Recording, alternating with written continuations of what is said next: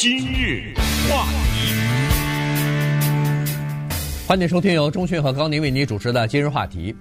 呃，这个感恩节过后呢，马上就是圣诞节哈。这个接下来呢，这都是算是假假期的这个日期了。那么大家比如说回家去看望父母啊，呃，和亲人团聚啊，呃，这个是必不可少的哈。所以坐飞机的人会越来越多。再加上冬天呢，因为天气的关系吧，中西部或者是东北部这个大雪啊，或者是冰这个呃就是呃下冰雨啊，这种情况呢，也会造成呃飞机的延误，甚至是取消航班。所以呢，今天我们来通过一个空姐哈，她在航空公司工作了二十来年，那么通过她对这个行业的认识和了解呢，来回答一些。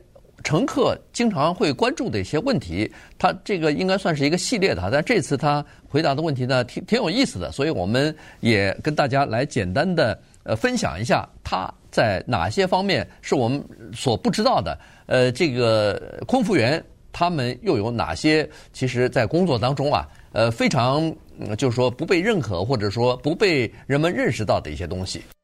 尤其是假日期间呢，很多人坐飞机呢，看到那个拥挤啊，看到飞机上很多的人呐，他们坐的满满的啊，每个人好像都很急的样子，嗯，心情呢，有的时候可能跟假日的气氛不太吻合，呃，但是往往我们会忽视在这一个行业的另外一边。我有一个梦想，小的时候那个梦想从来没有实现过。呃，不是当空服员，是当那个商店的售货员。哦，真的。呃，就是看他们，你知道吗？从那个玻璃柜里拿出一个东西啊。当时我们小时候还有一个秤，对不对？称一称啊什么，觉得挺好玩的。这个梦想没有实现过。可是呢，后来慢慢长大以后呢，就是发现我们一般的来说，我们一个购物者呀，很少去站在那个卖物者的身边去思考一些问题。我们。不知道站在柜台的那一边的那个人，他是什么？我们小时候去比较拥挤的商店呐，什么似的，看到那儿排队啊什么的，看到那服务员态度很不好，你知道吗？有的时候，呃，有的时候难免会责怪他们。但是也许啊，当你站到那一边的时候，你的心情就不一样了。那 Christy Coble 呢？他做二十年的空服人员呢，看多了，他的一些所见所闻呢，是我们也许听说过。但是没有经历过，或者有的时候不去想的一些问题，可是当他到了他的那个位置呢，就必须得想，逼着他去想这些问题，所以我们就把他的这个分享，其实就等于呢，让我们换位一下呢，站在他角度，下次我们再坐飞机的时候，可能会有一小点不一样。其实他说的有一些东西，我是根本想都没想过的。对。呃，等会儿我们就一点点讲哈，看他说的一些哪些东西。先不说别的吧，就说一个睡觉吧。这个在民间呢就有很多很多的说法。有些人说我一上飞机倒头就睡，呃，有一些人说我在飞机上飞个十个小时，我怎么也睡不着啊，困得不行，怎么也睡不着。还有的人告诉我们千万别睡，呃，什么到了地面上再睡去调整时差。还有人说吃安眠药无论如何也睡，睡了以后到地面上，你知道吗？就是这种。那么你有没有想过，作为他们这样的一些人，这些空服人员有的时候飞欧洲啊，飞哪？因为这是个美国人啊，他飞欧洲啊，飞亚洲啊，飞很多很远的地方，也有在美国五十个州之内的飞行。在这种时候，你别看两三个小时的时差，都会对人体有影响。那么就从睡觉，空服人员的睡觉，咱们开始聊起。对，呃，他就有很多人就问他说，在飞机上睡觉好呢，还是不睡觉好呢？他说这个东西要看。飞行的时间啊，他是给建议的是说，像我们华人如果飞欧洲或者飞到比如说呃中港台，也超过十二个小时，他说你能睡多少就睡多少，基本上不会有问题哈。这是第一。第二呢，根据他的经验呢，就是说他一般来说就是跨洲的飞行啊，就是从呃就是飞十十几个小时的这飞行呢，他一般就是吃了晚饭以后试图睡一会儿。但是有的时候睡不着，睡不着也没关系啊。你说此时他在飞机上是？哎，对，他就在飞机上。他们轮流睡觉。没错，没错。他们轮流睡觉的时候呢，他是希望能睡一点儿，睡一点儿以后到了那个地方，你尽管有时差，他是建议就是根据他的经验啊，他说我就基本上不睡了，我就要熬到到当地那个时间晚上睡觉的时候我再去睡。这样的话呢，你的生理钟等于是一天之内就调过来了。你这熬得困得不行了，到了那儿晚上了你就睡了，睡了以后第二天起来以后不是照样就可以工作了吗？他说，如果要是你实在熬不下去了，早晨就到了，但是你你的这个地方还是晚上的，那你怎么办呢？他说就。实在不行就稍微眯一下，眯一下以后再起来哈。这个其实大家都知道，如果你在眯的时候说一睡睡个六个小时、五个小时，那麻烦了。你到了那个当地的晚上，你就没法睡了。那你的这个时差不是说一天能倒过来，恐怕三五天都倒不过来。所以这个很麻烦。还有一个建议呢，就是说，他说如果要是白天飞行，刚好是逆时飞行的话，也就是说你从一个地点返回你的家，就是哎，返回你家的这个时候，就是从不正常返回正常。哎，返回正常，你的是这个生理生物钟刚好是习惯的那个地方的话，是白天飞行，最好在飞机上就别睡了。然后你到了地方，刚好是你的晚上，你正常的这个时区的睡觉点儿，那这时候你再美美的睡上一觉会比较好。对，另外一个非常重要，尤其是年纪稍微大一点的人呢，有的时候可能会忽视。就是你有一些慢性病，有这种慢性病的情况呢，他的建议就是一定要上飞机的时候跟空服员讲一声，没什么坏处。嗯、对，他举了几个具体的例子，因为在飞机上是没有医生的，这个没办法。但这个每个飞机航班都配个医生的不得了了，你知道吗？对。呃，所以这个我们也都听说过，有的时候出了什么事儿，他们会在喇叭里喊：“这个飞机上没有懂医啊，或者没医生。”但是他有药。啊，他有一些基本的这个药物可以给你提供一些服务，所以呢，他就说你有一些什么慢性病啊，你要告诉他一声。他举了一个例子叫做高血糖，我知道低血糖嗯很难过啊，有时候饿了什么之类的哈，但是高血糖呢，他说当这个飞机起飞以后，他的症状特别像喝醉了酒的样子。你要有这个问题，你一定要跟那个空服人员先讲一声。其实他们会给你提供必要的。这种服务，还有就是什么糖尿病啊什么之类的，对，他们都有一些必要的服务。对，他其实就讲了一个人哈，就是说他呃，当然可能这种例子可能会很多哈，他就提了一个人，就是这个旅客上来以后呢，就跟他说了，他说他有比较严重的癫痫症啊，这个癫痫呢会抽搐啊，会这个、嗯、这不得了，哎，这个挺挺麻烦的，所以呢，他说我经常会犯，尤其到了空中啊可能会犯。所以刚好这呃非常小，就是他乘坐的那个航班呢，并没有坐满，所以呢，他就呃把这个病人呢，等于是给他安排在最后一排，让他一个人站一排，这样的话他可以躺下来哈，然后又离着后边的那个厨房比较近，所以他刚好可以照顾到。于是果然在飞行的途中，那那哥们儿。犯了好几次，好几次，哎，犯了至少两三次，呃，但是在他们的这个照顾之下，可能也有点药吧，呃，可能那个犯癫痫的人大概身上也带这个呃经常备用的一些药哈，所以呢，呃，就是没有出现大的问题。你你说他他就说了，像这种有的人呢，他上飞机的时候，他跟医生自己的家庭医生讲了以后呢，家庭医生会给他准备一个。紧急用的一个等于说是一个小药箱一样，你就带着随身带啊。那你在这种情况之下，你要告诉这个空服人员你是什么情况，呃，碰到什么问题，吃什么药，你得告诉人家，否则的话，人家一看你这种情况呢，又没有医生，他不能诊断的时候，他没法对你进行救治啊。对，他说经常遇到的一个问题是飞机上的有三排座位的中间那个座位，请问大家中间那个座位是不是享受两个扶手？对不对？对。呃，这个争执很多。那么稍等会儿呢，我们听他怎么回答这个问题。今日话题，欢迎继续收听由中讯和高宁为您主持的今日话题。这段时间跟大家讲的呢，是一位在这个航空公司呃待了二十多年的一个空服员啊，他根据自己了解的情况和业内的啊他自己知道的这个呃航空公司的这些情况呢，来解释一下。呃，我们航空当中飞行当中可能会出现的一些疑问啊，不太知道的一些疑问，呃，其中包括有好有至少是几件事情，呃，我是以前不知道的，还没读这个文章之前是不知道的。首先，咱们就说在长途旅行的时候，其实呃可以想象得出来，坐在中间的那个座位上的人其实是最不舒服的，嗯，应该这么讲，对，因为现在每个航空公司都在追求利润。把那个空间啊，每个座位的空间，长乘宽的那个空间，恨不得压缩到极致了。那这样一来的话，当一个人如果你身材是中等还还凑合，但是现在那个又高又胖的人是越来越多了。那么如果这么一个人坐在中间的话，他确实是不舒服哈。这个，呃，他就说了，有人就问他这么一个问题，说我最近这几次出差，呃，坐飞机，全部碰到的都是我旁边坐在中间座位的那个人，就是这么一个人啊。他两个手肘子全部撑在两边的那个扶手上，对，然后他那个腿在自己的座位里头已经放不下了。于是就岔开了，一边站一个，一只脚站到人家亲到人家旁边的那个座位上去了。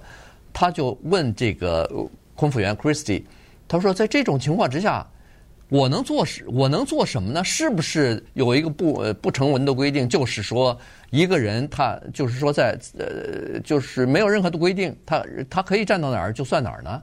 哎，对，呃，是这么一个说法哈。他们说啊。在航空界，这这是空服人员说有一个是有一个不成文的规定，是因为中间这个座位呢，因为它确实不太舒服，所以呢，如果你并不是那么介意的话，它可以享受左右两个扶手，因为至少是你坐在边上靠走道的那个，你有你的左手边那个扶手，嗯，你靠窗户那个人，你人可以靠到窗户上去啊，对，他往哪靠啊，对不对？所以你们。两边各牺牲一一点呢，那让他就占了吧，那两个扶手。可是这里面其实我们仔细想想是各有利弊的。很多人喜欢窗户，因为窗户你可以看呐，你可以靠啊，可以。但你知道吗？窗户那个位置有一个特别大的缺点，就是上厕所。对，出来不方便。啊，如果大家都是什么三个小时飞行也就算了，你要上厕所一个长时间飞，你看旁边俩人睡得死死的，对吧？嗯。你怎么办？哎呀，你就得憋着，然后到实在不行之后推人家呀，对，是不是？哎，这个是这个窗户的代价。走道呢，当然走道你可能休息不好，来来往往这样一直走人。但是走道起来了，至少方便吧？起来就上厕所，知道吗？就是中间这个，那中间这个麻烦，他两个问题他都有，他又要推醒旁边的人，对不对？嗯嗯、然后他又不能站起来就去，所以一般来说就让一点就算了哈。他说呢，但是不要打架。他说：“有的时候在飞机上二十来年就看到，因为这个东西弄，你想想，你跟这人要是闹得不狠，这个飞机接下来十几个小时怎么办呢？对，你知道吗？所以他就建议了一个，当然这个老美可能会比较技巧。他说：你就说还是要说，如果你真的不舒服的话，你愿意忍就算了啊。他怎么说呢？就是用一句大家接受的半开玩笑的，就是说：哎呀，这航空公司真是 这个座位是越坐越小啊。嗯。”哎，你这么一说，人家知道你什么意思了吧？对，你在那暗示，对不对？对对，而且呢，他还提了这么一个要求，呃，提了这么一个建议。他说，如果实在不行哈，你觉得他老 bother 你了，你呢可以提出一个呃，怎么说呢？请求吧，说要不咱们换个座位吧，我坐中间，你坐靠窗或者是靠走廊。这样的话，你好像觉得，哎呦，是不是牺牲了你的这个方便哈？但实际上呢，他说，如果这样换一换，那个块头大的坐在旁边或者坐在最里头呢，反而你们两个人在剩下的飞行当中，大概都会相安无事，都会比较愉快。我遇到我遇到过一次是，呃，去我记得二零零八年哈，我和呃我们一四三零的一个呃流川枫嘛，我们俩我们去我们俩去北京啊，去五月份的时候，那时候要。呃，做奥运会的一些前期的一些工作，也是应那个奥委会的邀请了哈。就真的遇到这个事儿，就有一个大胖的美国啊白人过来，拿出一百美元要跟我们换座位。嗯，但是他不坐在我们旁边，他是坐在另外一个地方的中间的那个地方。啊，他就说：“你呢，我给你一百块钱，你坐到我那边那个中间那地方去，我坐你这位置。”哦，我是坐在那个，你知道那个经济舱有这么一排脚可以伸开，就是前面没有座位，你知道的。我不知道那个叫什么，那那那一排。那个很不容易拿到的。哎呀，我也不知道怎么我拿到那个。我现在有一件事让我非常的后悔，我没有答应他。因为我想到要去中国飞得很长啊时间，我没有答应他。当然他他反正有点有有点扫兴。呃，事后想想应该应该让给他，应该替别人想想。呃，我说实话，我要真的答应他的话，我也不会要他那一百块钱。嗯，你知道这一百块钱拿的有点呃，何必呢？是吧？你既然让就让了，所以没事就讲这么一个小插曲。还有一个事儿呢，这个 Christy 说的是我们可以说他说以前我是永远不会想的，就是原来在飞机上还有这个小费问题啊。我说的小费不是你坐的头等舱什么，又是喝酒又是给你端菜是吧？还不是这种，就是普通的给空服人员，他其实这个不叫小费了，因为严格的说是你可以完全不给的哈，他管这叫礼物。嗯，他说啊，很多的乘客真的很有心呢，呃，就上来以后呢，会把自己家里做的一些小吃啊，什么饼干呐、啊，什么之类送给他们。啊，也有一些人呢是在那个飞机的免税店里买一盒就包装好的巧克力啊，什么之类的哈，嗯，呃，送给他们。也有一些人送给他们礼卡，他就说呢，特别感谢这些人。但是飞机上有一个规定，是不允许拿你家里做的吃的东西，任何吃的东西，因为他不知道你是怎么做出来的。对，他就是不能吃哈，就是不能吃别人家里头做的东西，防止大概也是防止意外。尽管呃乘客肯定都是好意嘛，他是说甚至有这样的一个规定，你看他不说我们不知道，禁止所有的空服员在同一时间同一个餐馆去吃同一顿饭。就是怕集体中毒啊！集体中毒以后，你这飞机还飞不飞了？没人没人上来这个服务了，所以呢，它是有这样的这个规定哈。